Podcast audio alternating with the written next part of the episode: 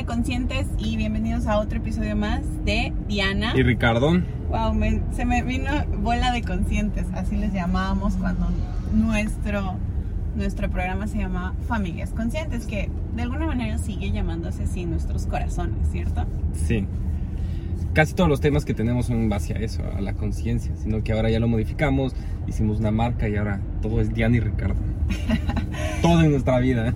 Me parece muy bonito empezar por decirles que si necesitan espacios de terapia y espacios donde puedan reconectar con ustedes, vayan a Opción Yo, que van a escuchar en este episodio eh, parte de lo que significa Opción Yo y los invito a que vayan con nuestro land page, que van a tener el link aquí abajo y, y vayan, vayan a, a concentrarse en ustedes, a centrar sus vidas en entender qué es lo que pasó, en reconocer su pasado, en abrazarlo y en vivir un presente un poco más libre, más sano, más saludable, más en paz.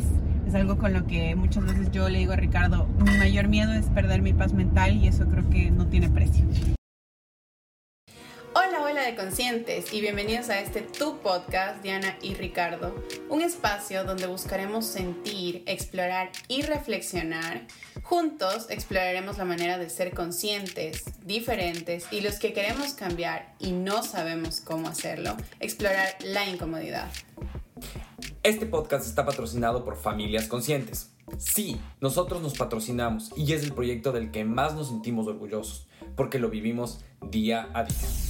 Es que mm, Opción Yo te avisa por correo electrónico todo. Entonces ayer recibí un correo electrónico en el que decía, hey, tienes cita y de hecho nos tocó cambiar todas las cosas que teníamos para hoy porque ayer nos encontrábamos haciendo nuestros, nuestros acuerdos familiares, estábamos haciendo nuestra, nuestra semana, nuestro, nuestro calendario, nuestros presupuestos, organizándonos todo y aparte viene, viene el cumpleaños de la reina. Entonces ayer era un día muy especial en el cual Opción Yo me ayudó mucho a concéntrate, comi- comienza la semana bien, porque esta semana va a ser buena, va a ser muy Te buena. voy a decir algo muy sincero y creo que al comienzo, cuando hacíamos todo esto de los acuerdos y presupuestos, en parte era como un lugar chancho o como un momento difícil de empezar o de hacerlo, de todo. Pero la verdad ahora que decimos como hay que hacer planificación, yo la verdad me la paso muy bien. O sea, como este hecho de eh, tener esa tranquilidad, de tener todo en, en- en orden con nuestras finanzas, con nuestra semana, con nuestras actividades, proyectos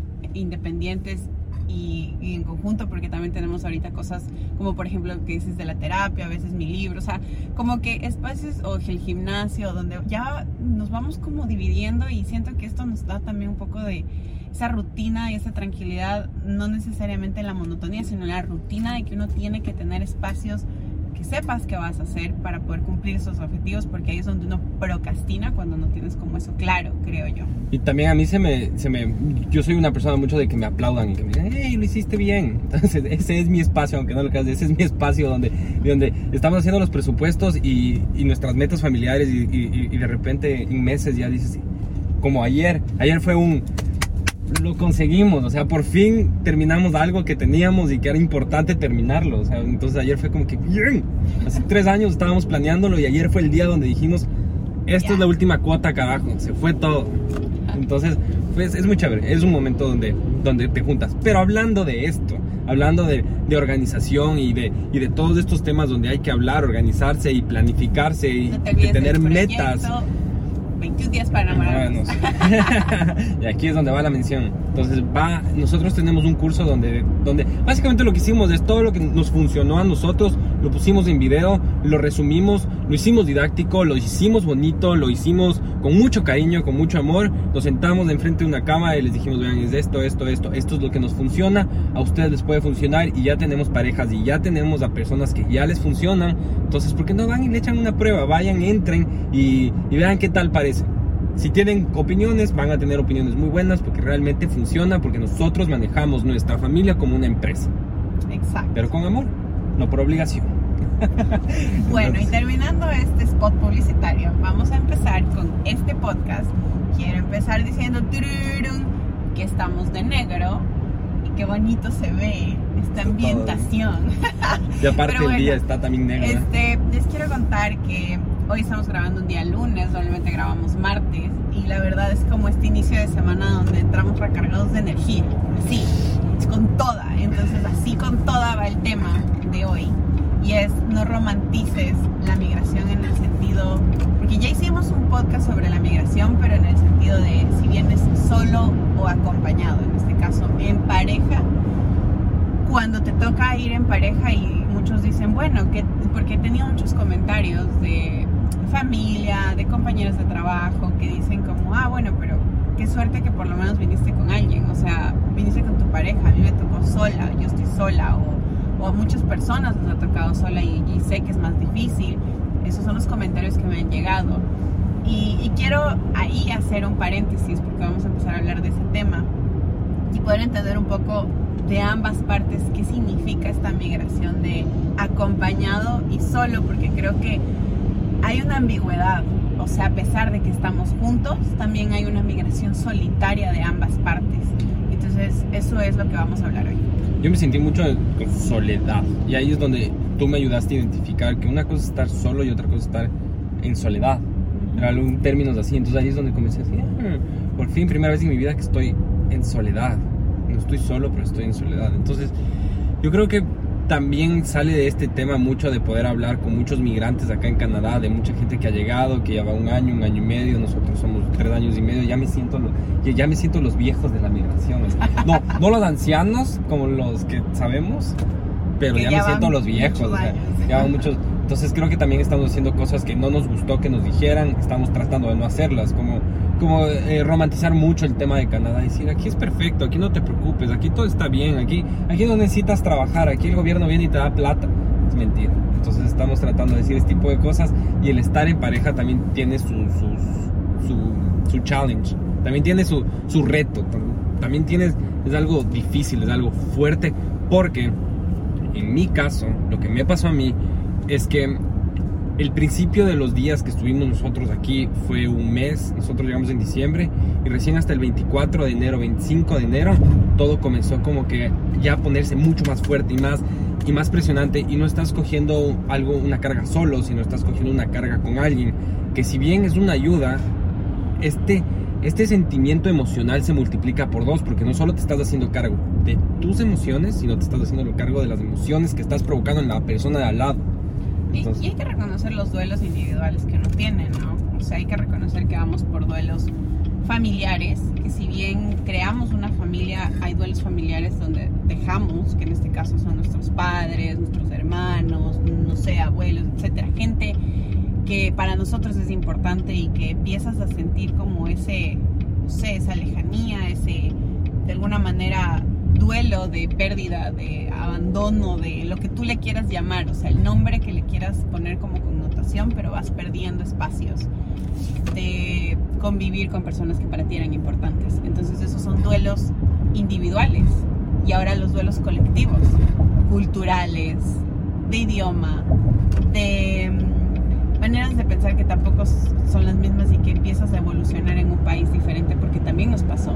O sea, si bien no creo que somos la Diana y Ricardo de lo que vivimos en Ecuador a lo, a lo que somos ahora, en todo sentido, o sea, creo que hemos evolucionado en muchos aspectos, no sé si para bien o para mal, eso juzgaremos, juzgaremos nosotros y juzgarán los demás en su manera, pero este, yo creo que muchas cosas nos ayudaron también a entendernos como pareja, fuimos padres y, y de alguna manera hay que reconocer porque no necesito el reconocimiento de la gente que está escuchándome de fuera, pero sí necesito el, y que esto fue muy difícil para mí, al menos lo voy a hablar por mí, eh, el reconocerme como en este espacio donde decir, wow, o sea, que todo lo que nos ha tocado ir pasando y qué fuerte ser padres en una migración, en una pandemia, eh, estando solos, porque cuando pasó todo esto, tuvimos a Tiago, no pudieron venirnos a ayudar porque la pandemia estaba justo en su punto más álgido.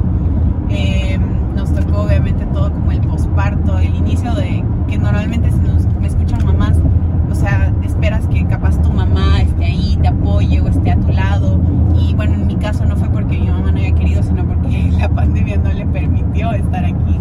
Entonces, como que esas cositas iban marcándote, o sea, vas sintiéndote igual en esa soledad de, o sea, no, no, ¿para dónde, para dónde voy? y ahí yo voy a entrar con un comentario que creo que es el, ejemplo de lo que pasamos y lo que estamos pasando. Ahora ya menos porque trabajamos juntos, pero esta, esta fortuna no todo el mundo lo tiene, pero tuvimos un comentario que, que decía, tú por lo menos, le decían a Diana, siendo mamá, decía, tú por lo menos lo tienes a Ricardo.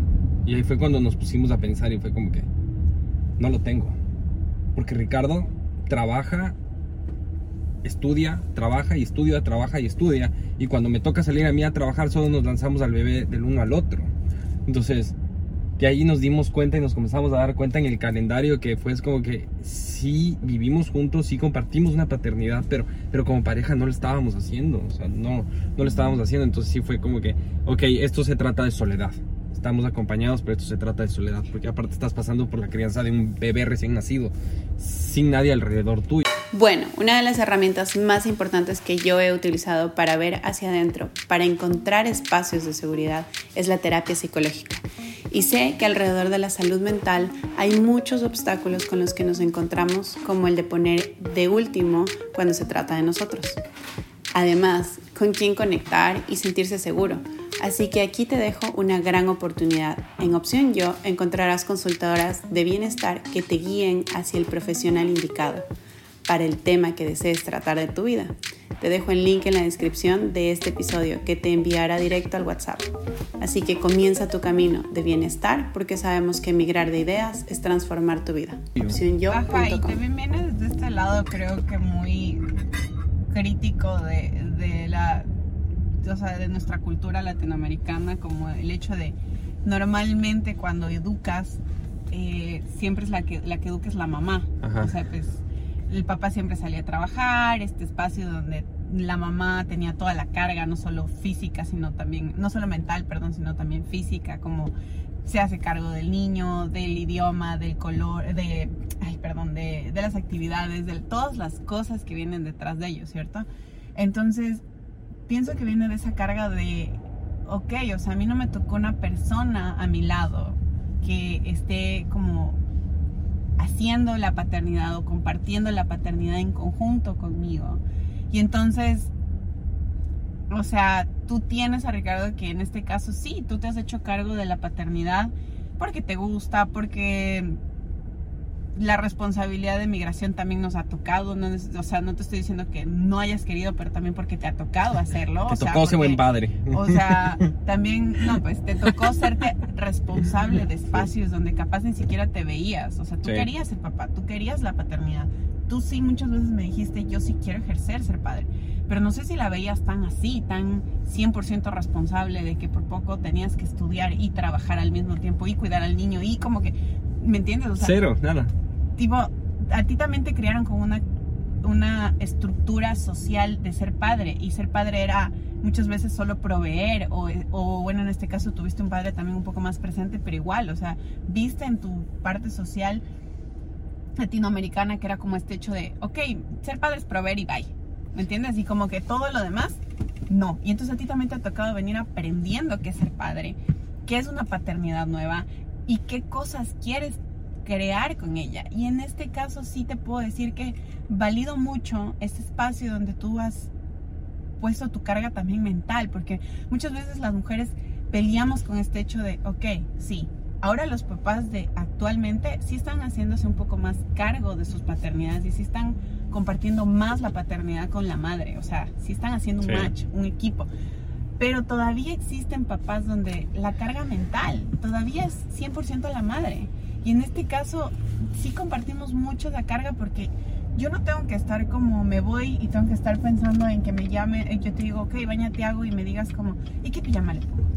Y es como, o sea, al comienzo muchas veces sí nos ha pasado, pero de a poco también han soltado eso y es como, te dije bañalo, hazte cargo de todo, ¿no? O sea, yo no me quiero hacer cargo de todas esas cosas porque por algo es un espacio para ti. Sabes que les voy a decir un tip que yo tengo como padre que los hombres trabajamos de esa manera. No sé si todos los hombres, pero yo trabajo de esa manera. Es como, me imagino todo en caricaturas. Entonces, eh, cuando me dice baña, yo me pregunto, es como, ¿qué es bañar para Diana? Y es como, y me imagino a Diana en caricatura como que mide la temperatura del, del aire, saca el dedito, mide la temperatura del aire y mira el- qué pijama le pones al bebé para que duerma con, con- confortable. Mírale las uñas a ver si necesitas, córtale, cepíllale. O sea, me imagino así todo chistoso porque digo, sí es como me, es como me. Entonces mejor hago todo lo que me dicen. No, son cosas en mi mente que yo, yo hago para ser responsable, es como yo manejé mi mente para ser responsable básicamente.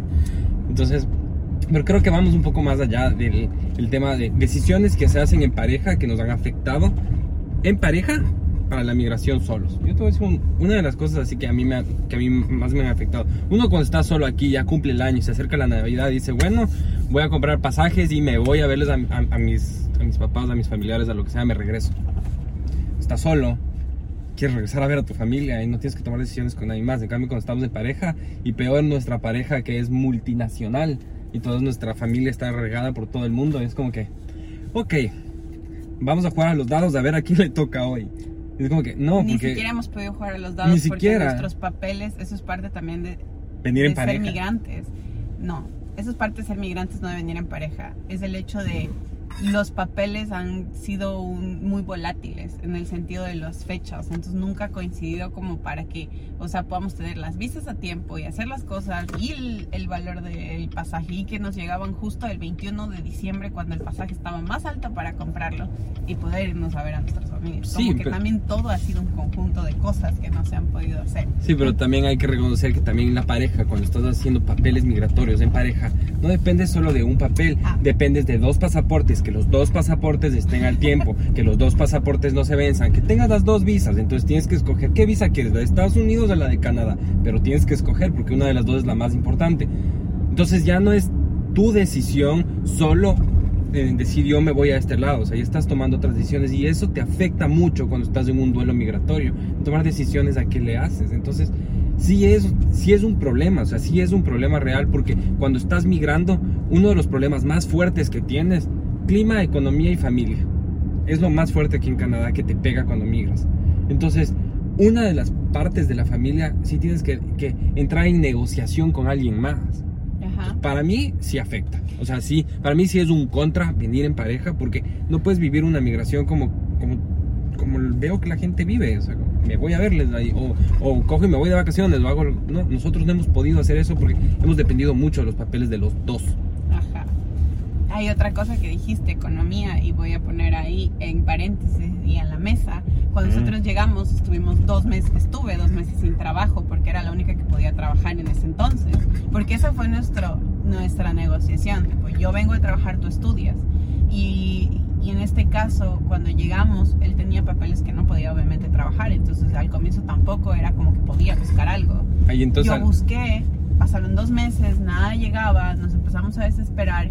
Para los que no han escuchado los anteriores episodios, les invito a que vayan a YouTube a ver nuestra historia de cómo migramos, pero no sé si fue muy difícil como ese espacio donde crees que vienes en pareja y entonces la economía se va a poder compartir y como que de los dos va a salir un, un valor para poder vivir. Pero dos, dos bocas no son lo mismo que una, aunque digan que eh, si- hay para dos, hay para tres. O sea, ese dicho de si hay comida para dos, hay para tres. No, o sea, llegamos y si es que es, es la única que puede trabajar y la única que puede trabajar no consigue trabajo, o sea, sí se vuelve muy complicado este tema. y aparte, cuando ya conseguiste trabajo, alimentar este barril sin fondo es difícil. Y, Y aparte, el college, el college, hay que pagar el college, hay que pagar eh, el transporte público, que es caro acá, los materiales, que los cursos de inglés siempre tienen sus, sus libros de 200, 300 dólares. y, y pagas dos transportes, Seguros. el la que trabaja y el que tiene que ir, y Ah, del mantenido, no mentira, y del de la mantenido. y del No estudiante. tengo problema. Yo, yo, yo, yo tengo esta fiel creencia que algún día Diana me va a mantener. Ya. Aunque ella dice que no, pero tengo esta fiel creencia Bueno. de que ella me va a mantener algún día. Pero entonces, para los que creen que venir en pareja económicamente es más fácil, sí, en un futuro. Pero mientras estás estudiando la parte más difícil de la migración, Sí. que es arrancar, es una putiza para los que tienen que trabajar solos. Porque obviamente yo no pude, porque yo estaba estudiando, no podía trabajar. Y era como que, disculpa, y tratar de gastar lo menos posible. Bueno, Claro, siempre se saca eso lo bueno de eso. A mí me ayudó mucho a, a ahorrar y, y dejar de ser este niño de papá que gastaba mucho dinero en cualquier huevada. Entonces, sí me ayudó también. Sí, pero sí hay como esas complicaciones también, como Sí. dices, que son económicas, o sea, y que a la larga, por ejemplo, cuando yo ya estaba embarazada, o sea, también en parte me tocaba salir a trabajar porque Ricardo todavía no tenía sus papeles. Entonces la que hacía Uber era yo y Ricardo me llevaba en el carro. Se hace cuenta que al comienzo él me acompañaba y cuando empezaron a hacerse los cambios de los switch, luego, o sea, ahí sí yo lo acompañaba a él, que fue como cuando yo ya estaba en un tercer, cuarto mes de quinto, no sé, de embarazo. Entonces, sí hay estos y esas cosas de lucharle para que él también pueda luego trabajar y que pudo ahorrarse espacios y tiempo para hacerlo antes. Pero sí, o sea, esas cositas. O también voy a ir por otro lado. Cuando te, cuando te separas, porque es que aunque digan que nosotros parecemos meses hay muchos momentos donde nos ha tocado obviamente separarnos. Cuando yo iba a trabajar, cuando tú te quedabas en la casa o cuando al comienzo llegábamos y no nos veíamos más que para cenar y dormir, literal. Y en esos momentos donde es el comienzo de la migración y estás viviendo sus, tus duelos también, como te dije, individuales de, de, estás perdiendo, no sé, espacios con tus papás, etcétera. O sea, también te encuentras en esta soledad de, reconocerte a ti mismo. O sea, que aunque no lo quieras hacer, porque en ese momento no lo quieres hacer, empiezas a pelearte contigo mismo y también a pelear con tu pareja. Y es como, mierdas, estos espacios donde estoy sola y tengo que verme y tengo que reconocerme y tengo que ver esta situación de estar sola por completo, de sentirme en un país extraño, un idioma diferente, eh, un clima horroroso al que llegamos, porque por eso es que creo que también en un principio, mi primer invierno, mi segundo fue como un odio al, al, invierno de... O sea, todas estas cosas también fueron pasando muchas veces sola. Cuando yo cogía el, el transporte para irme a trabajar y, e iba sola, y era como, Sí, o sea, te sientes en ese momento de silencio y, de soledad, que aunque tengas a Ricardo es como, oye, ¿qué está pasando? O sea, ¿dónde estoy? ¿Qué hago aquí? Quiero cerrar los ojos, volverlos a abrir y estar en mi casa otra vez. o sea, o estar en mi país otra vez. Y sí te encuentras en esos lugares donde a veces también cuando vas a un país, donde si bien nosotros elegimos este país, eh, vas a un país donde no tienes familia también. Es uno de esos espacios donde tampoco tienes en dónde irte a recargar así sea el fin de semana. Justo eso quiero hablar un tema porque es importante de los es importante este tema porque porque Diana me hizo entender que ser la víctima también está bien. Porque siempre me dijeron, ah, exacto, no como yo, pero sí está bien ser víctima. Pero en lo que tenía que ser víctima yo callé mucho, que en el tema migratorio porque también está bien, los que emigramos somos víctimas en frente de las otras personas porque los primeros meses no hay cosa más rica y más bonita que llamar o a, tus, a tu pareja, a tu novio, en este caso no porque Diana estaba aquí, pero a tu pareja, a tus papás, a tus hermanos, a decir mierda, esto está difícil, esto se está poniendo así, así, así, llorar y les extraño y todo. Es bonito ser, ser la víctima, pero cuando vienes en pareja, le regresas a ver al de al lado y es como que ella no necesita escuchar todas mis mierdas. Y, seguramente ella también, para mí, decía, ella, él, no necesita todo esto. Entonces, nosotros dos somos nuestro apoyo, somos nuestro lugar seguro. Y es como que quedarse callados y pretender esta persona de que estar fuertes y levantarse todos los días con ánimo. Sí te levantas con ánimo, pero te levantas llorando. Yo le decía a Diana, es, yo, yo, he llorado muchas veces mientras hacía Uber. Yo me acuerdo noches enteras trabajando llorando y Diana me decía, pero ¿por qué no te quedas? ¿Por qué no te quedas? Le decía, no, porque hay que trabajar. Yo puedo llorar mientras trabajo, o sea, no me impide nada. Porque literalmente ahora entendí que estaba en una depresión real. Entonces, sí hay también ese, esa cosa de, el ser víctima. Cuando vienes solo, tú puedes recargarte en las otras personas o en las otras, puedes ser la víctima. En cambio, aquí nosotros es como que puedo ser la víctima, pero no me puede afectar en mi día a día, no me puede afectar en mis cosas, porque también tengo personas que dependen de mí. Entonces. Y también está complicado ser la víctima en una sociedad latinoamericana. Y perdón que, que siempre lo, recalquen, pero es parte de entender y sobre todo como contextualizar nuestros espacios para poder ser empáticos también con la gente que nos rodea, en este caso capaz nuestros padres, nuestros hermanos, nuestra familia. Cuando llamas y como que quieres ser esa víctima y te dicen como, ay, sí, pero no es para tanto. Por lo menos tienes ah, trabajo. Bueno, bueno, sí, está bien. O, ay, bueno, gracias a Dios tienes trabajo, la cosa está dura acá.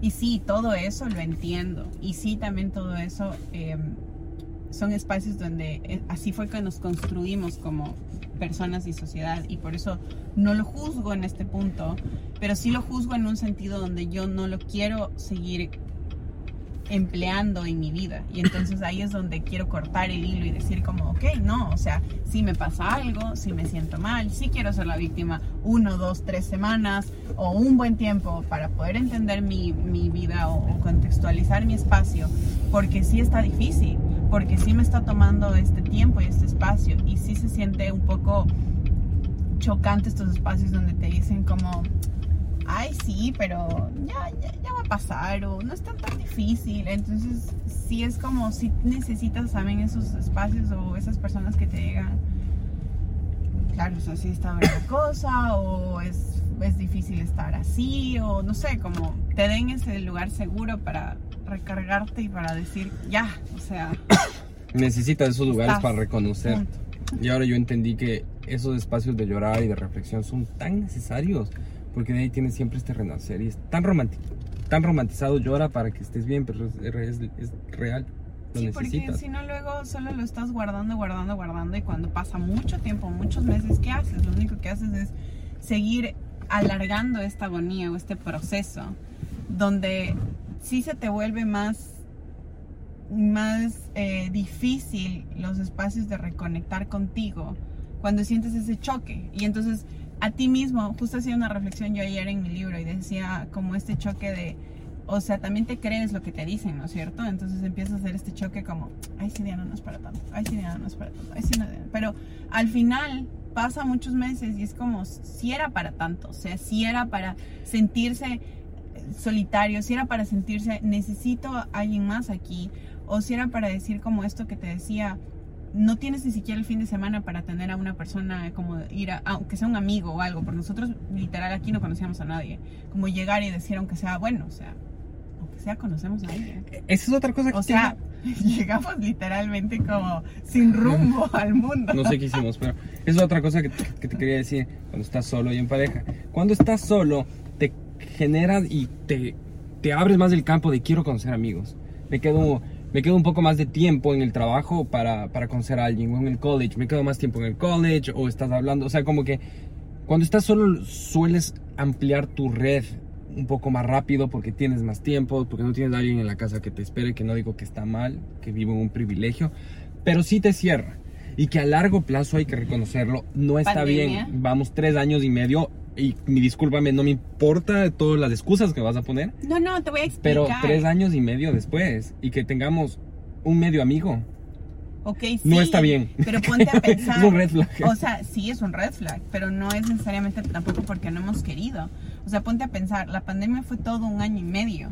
Entonces, todo ese año y medio, la mayoría de las personas estaban en sus casas encerradas porque este país se dedicó a dar a manos llenas y ahora estamos pagando las consecuencias de los impuestos, pero a manos llenas y entonces es como, o sea, dices, no tuviste ese espacio y cuando supuestamente podías tener ese espacio, estábamos embarazados y te estábamos siendo papás primerizos y todo encerrados en la casa tratando de salir y de que termines la, la- universidad y de que trabajemos y, o sea, sí había todo en chinga, ¿me entiendes? Y ahora que siento que las cosas como se van un poco normalizando de alguna manera, donde te agollaba la guardería, nosotros estamos trabajando, hemos podido un poco abrir la perspectiva y que todos hemos, o sea, hemos podido conocer personas cuando estuvimos en la cafetería, cuando eh, hemos salido un poco más como que o hemos tenido también espacios para nosotros solos de tipo darnos un día libre en vez de ir a trabajar o porque nos damos días libres para estar juntos entonces ese tipo de cosas también han permitido que también podamos como abrir un poco todos estos campos que tú dices que sí son un red flag y considero y estoy de acuerdo O sea, que para es mí es el red flag mío.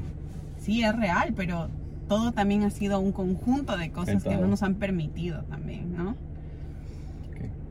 Estuvo muy bonito. Y regresamos después de una pequeña inspección mañanera a un proyecto. Estábamos tan emocionados que creo que vale la pena así que cortar y seguir. Vamos a la oficina ya, ahora sí vamos a la oficina y nos acompaña.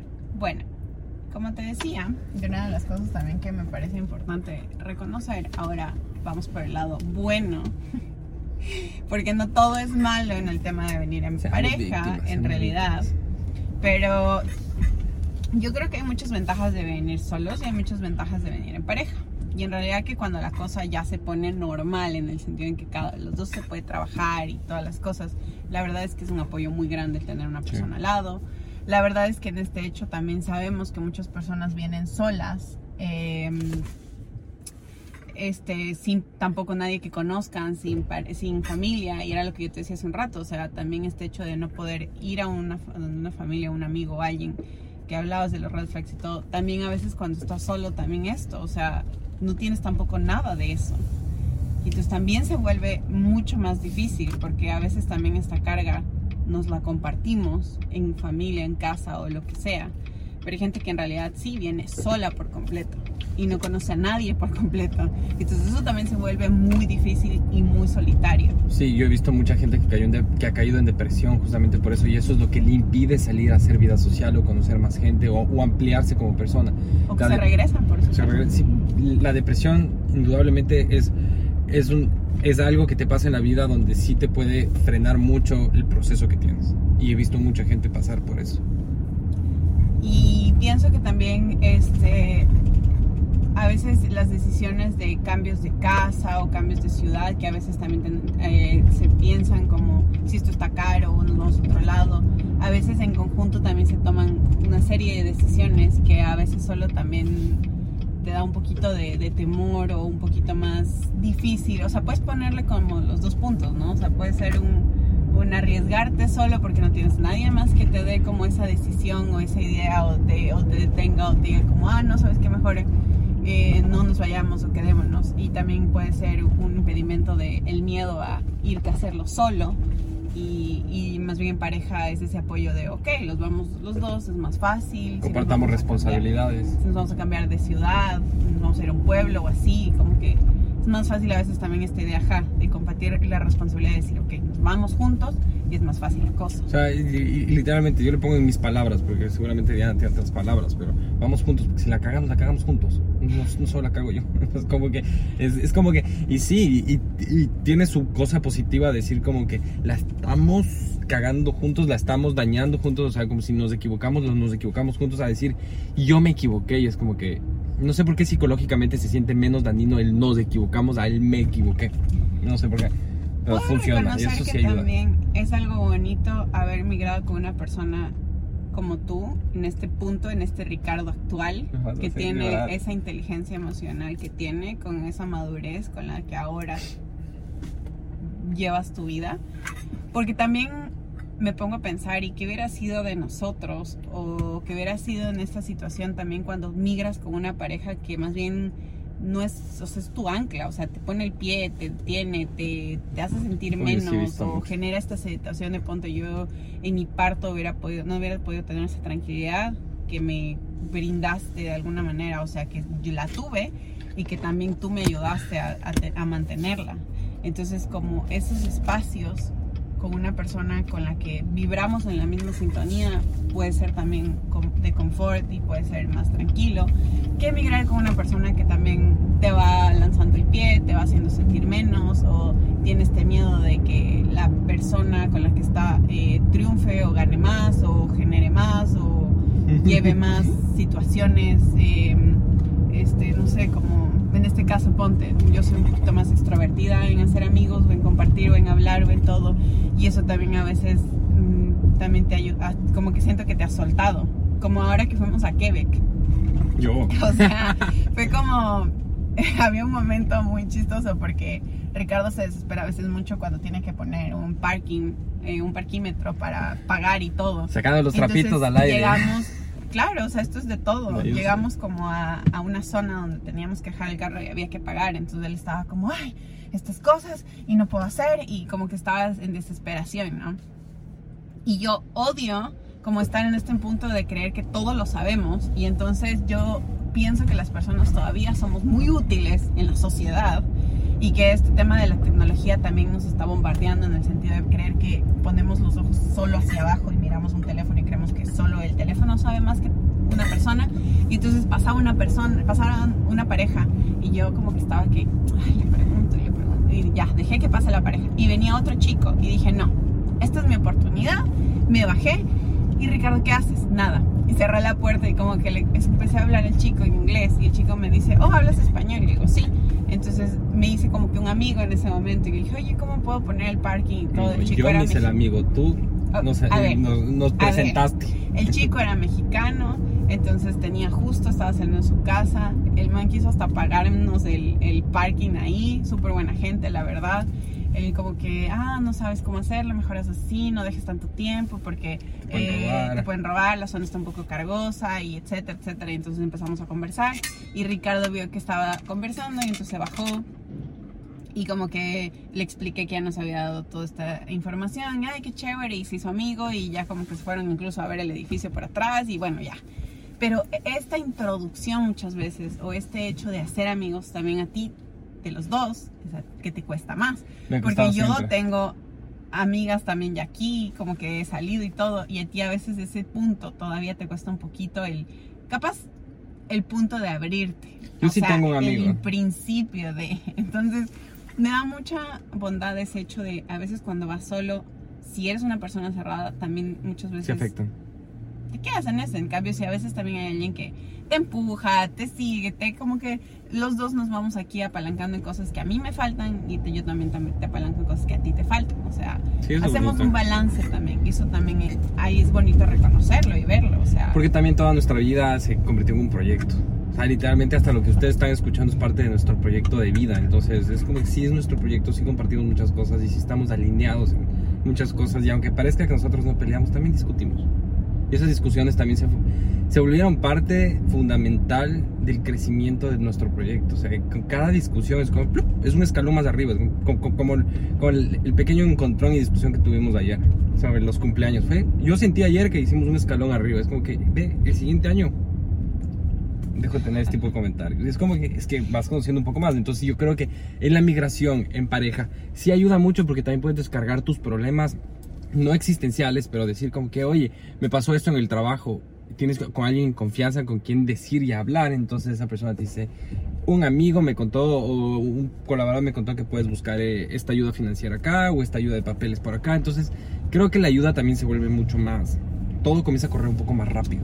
Y bueno, ya así como para terminar ciertas cosas de esto y poner como puntos finales, a mí honestamente he sido ese punto donde he llegado a este país, me han puesto como la mano, porque voy a reconocer que hemos sido muy afortunados de encontrar gente que nos ha puesto mucho la mano, nos ha enseñado, nos ha permitido, eh, nos ha entregado información que nos ha permitido que no nos vaya mal o no nos, no sé, no nos eh, hagan fraude o cosas de este tipo. Entonces sí hemos tenido la fortuna de encontrarnos con gente buena.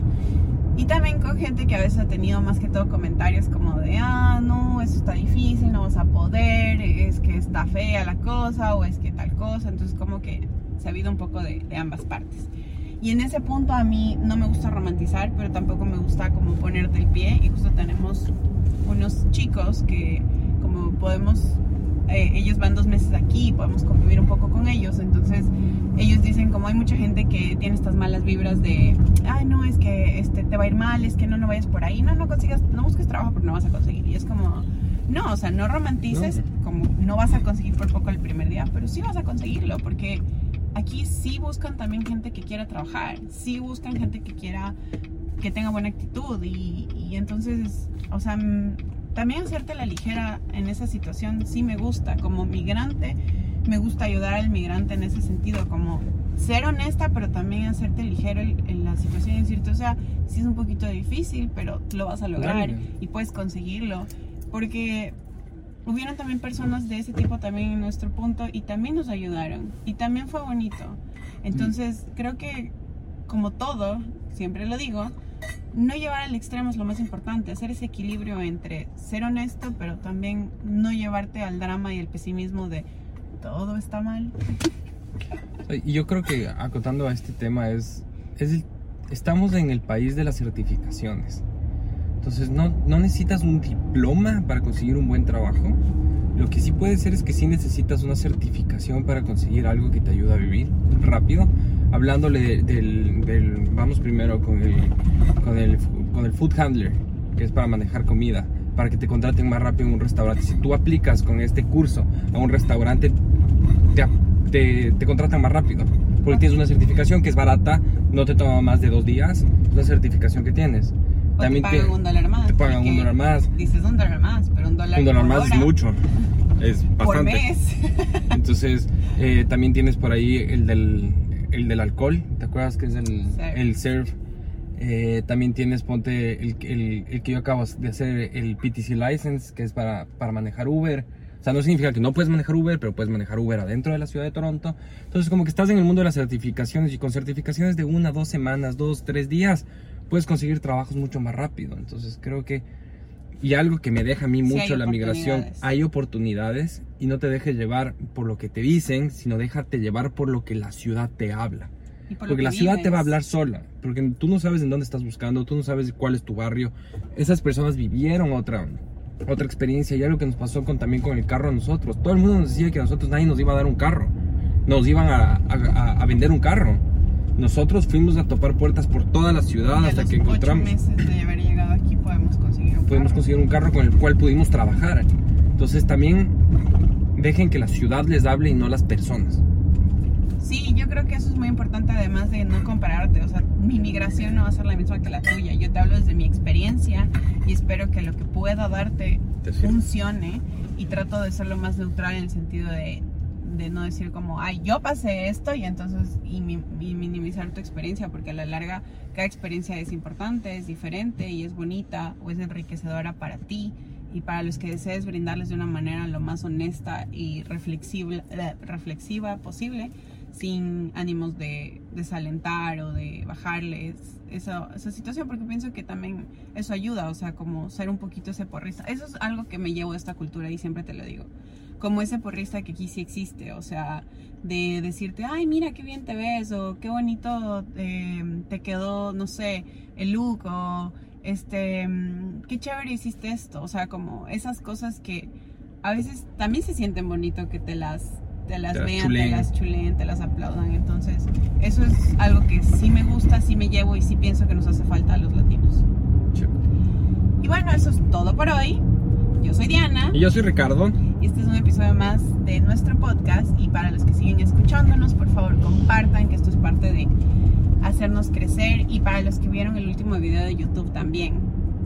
Si quieren que o están preocupados por cómo va a pasar todo esto, una de las cosas que nos pueden ayudar es vayan a compartir todo este tipo de cosas que les gustan, episodios o, o momentos o links o situaciones que hagan que su vida sea un poco más ligera. Y si es que quieren el chisme antes de lo que sale en YouTube, les recomiendo que vayan a seguirnos en Instagram, especialmente porque en Instagram, en la, en la cuenta de Diana y Ricardo este estamos subiendo escuchando en, un en vivo los, diste para ti, lo que estamos haciendo, por con dónde estamos viajando, qué estamos haciendo, que las pequeñas historias, fotos por aquí, Tiago jugando por allá, saber que lo que Diana pasa en la vida es una oportunidad estrellas, de crear relaciones en momentos Entonces, extraordinarios. Vayan a seguirnos en Instagram, porque en Instagram estamos publicamos por lo general dos El semanas antes de es que el salga con potencial en que permite crear una experiencia con un estilo de vida saludable. Bueno, gracias. Familias conscientes. Bye. Familias creadas con amor.